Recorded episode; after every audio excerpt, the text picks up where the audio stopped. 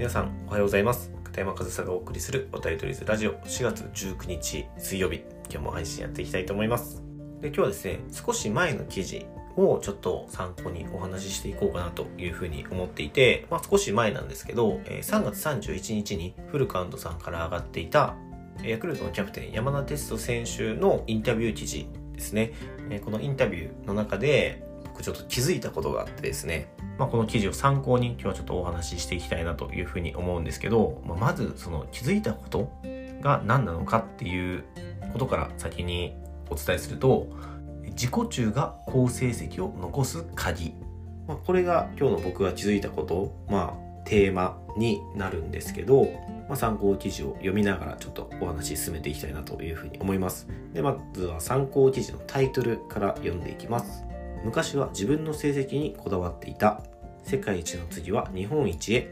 山田哲人に起きた変化、まあ、このタイトルの記事なんですけど、まあ、内容は、まあ、タイトルで大体わかるように、ま詳しくはねあの概要欄に URL 貼っておくのでそちらを読んでいただいて簡単に要約すると、まトリプルスリーなんかを取っていた、ま20代前半は自分の成績にめちゃくちゃこだわっていて正直負けても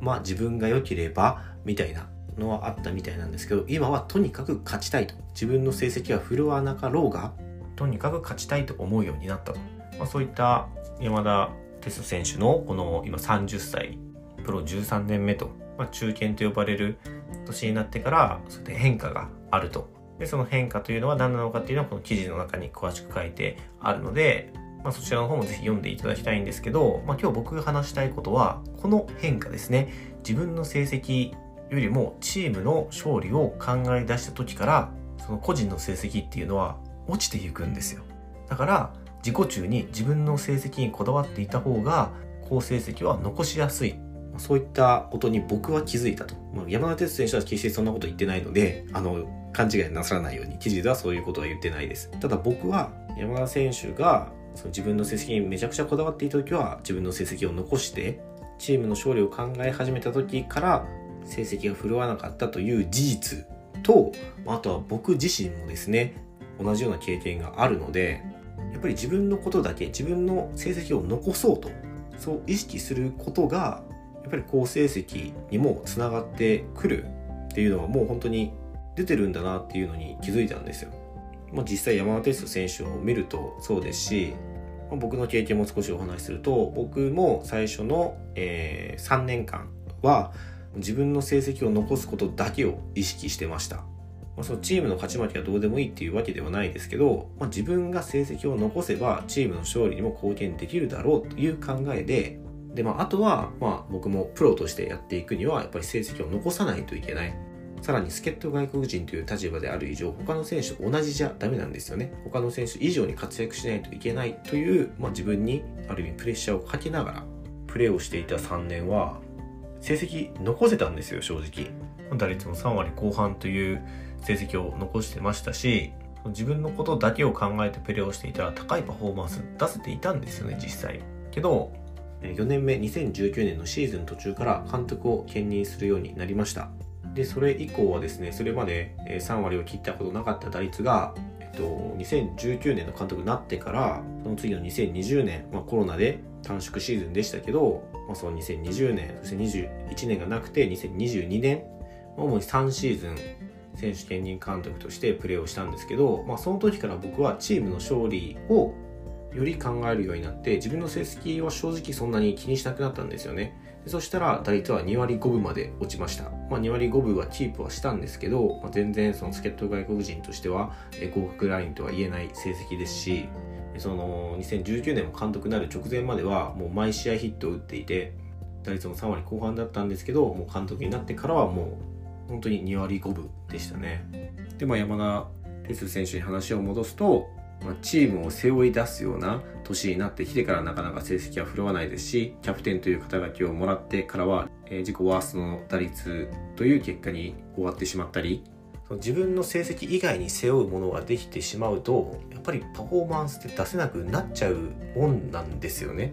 で、これはその山田哲選手に限ったことではなく、例えばその柳田選手とかもそうじゃないですか。ここ数年、もちろんその成績は残してはいますけど、全盛期、それこそトリプルスリーを取っていた時期と比べると、だいぶ成績は落ちてきていますし、でもそうやって成績が落ち始めた時期と、キャプテンだったり、そのチームで、まあ、先輩とかベテランと言われる選手が抜け始めてきて、柳田選手にかかるチームとしての重圧がよりかかるようになってきてからは、成績ってやっぱり残せなくなってきてるんですよね。だからそういうケース決して珍しくなくて、でも一方で成績を残し続けている選手ってどうだと思いますか？僕がこれで一番最初に思いついたのがイチローさんですね、まあ、世界一ヒット打った選手なんですけど僕イチローさんのエピソードですごく印象的なのがまだイチローさんが日本でプレーをしている時大木監督の時代ですね。その時にまだ20代前半のイチロー選手が試合で3本ヒットを打ったけどチームとしては負けてしまった試合があったんですって。その時にチーム負けちゃったなって思ってイチローさんは少しうつむき加減で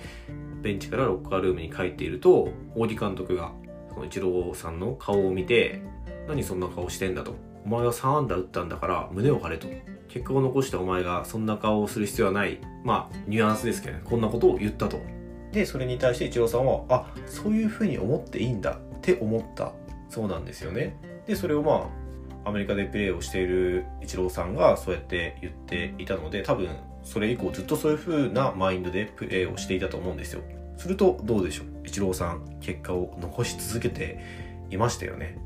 最終的には世界で一番ヒットを打った選手になりましたし、ま、イチローさんのその印象としてはあんまりそのチームの勝利のためにみたいなイメージないと思うんですよね。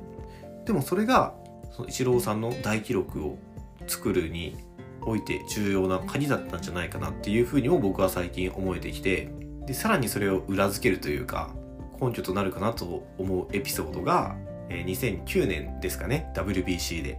第2回の WBC ですね。でイチローさんがチームの主軸として侍ジャパンを引っ張るという立場で参加した大会ですよね。でその時のイチローさん今までに見たことないくらいの大不振だったじゃないですか。でまあいろいろあの言われてましたけどまだ3月だからとかイチローは普段からシーズン始めは調子があまり上がってこないとかいろいろ言われてましたけど僕は今こうやって振り返って考えてみるとあの時イチローさんめちゃくちゃチームが勝つことを考えてたと思うんですよね。そしたら結果が出なかったんですよ。でさらにこのイチローさんの2009年の姿を思い出して思い出したのが今年の2023年のダルビッシュ投手。メジャーリーグでも圧倒的なパフォーマンスを発揮しているダルビッシュ投手が WBC ではいまいちパッとしなかったじゃないですか。でもダルビッシュ選手が何をしていたかというとチームをグラウンドの中でも外でもまとめメジャーリーガーの選手の情報を若い選手たちに与えて若い選手たちのアドバイスにも乗ってもう自分のこと以外のことチームのためにという動きをすごくしていたっていうのはもうテレビを見てる僕らからでも見て取れたじゃないですかだからダルビッシュ投手の侍ジャパンでの働きっていうのは本当に皆が知るところなんですけど一選手一個人としてパフォーマンスが発揮できたかと言われたら発揮できてないんですよね。だからその一選手としてチームのためにとかチームの勝利のためにっていうことを言い出したら自分のパフォーマンスが発揮できなくなるんだ。だからこそその成績パフォーマンスを発揮し続けるためには自分のことだけを考えて自己中にプレーをした方が成績は残せるっていうのが、まあ僕は結構真理じゃないかなと思うんですよね。で、これってそのチームスポーツにおいて自己中っていうと、まあ人聞き悪いというか、あまりいい印象は持たれないかもしれませんが、別に自己中でもいいと思うんですよ。まああの、大木監督も言ってますけど、イチローさんに対してね、お前は結果残してるんだからいいじゃないかと。ね、みんなが結果を残せば、チームの勝利にもつながりますよね。自分が結果を残すということは、チームに貢献しているということなので、僕はその自己中に自分の成績を残すことにこだわったプレーをするっていうプレースタイルも決して悪いものじゃないと思います。まあ、プロ野球選手である以上、成績は残さないといけないですし、結果で示さないといけない仕事なので、その結果を残すのであれば、自己中に自分の成績を残すことを第一優先にプレーすることが、成績を残す鍵だということに気づいたという話を今日はさせていただきました。でも、じゃあこういうことを言うと、その山田哲人選手とかのそのチームのためにっていう考え方は間違ってるのかというふうにもなりかねませんが、決してそんなことないですよね。まあ、役割分担でもうひたすら好成績を残す選手と、チームのために自己犠牲をして、一人としての、選手一人としての個人のパフォーマンス発揮できなくても、その人がチームに与える影響が、いい影響を与えれば、その人のおかげで他10人がいいパフォーマンスを発揮するかもしれないじゃないですか。まあその辺の塩梅がね、そのチームスポーツやチームビルディングといった中ではすごく大事になってくると思うので、そのチームのためを思って戦うっていうことが決して悪いことではないんですけど、まあ、その考え方として見方としてその自分の成績にこだわって自分の成績を残すことが第一優先であればただ自己中に自分の成績を残すことだけに集中してプレーをした方がいい成績は残せますよねということを今日はあえて大きな声で言ってみようかなという配信をしてみました。どうですかね？ちょっと僕が挙げた例なんかを見ても少しは信憑性が高いというかなんとなく納得できるような内容だったんじゃないかなというふうに思いますのでもしよろしかったら皆さんのご意見もお聞かせいただけると嬉しいなというふうに思いますのでコメント等いただけると嬉しいなというふうに思います。はい、ということで、えー、今日も最後までお聴きいただきありがとうございました。片山和也でした。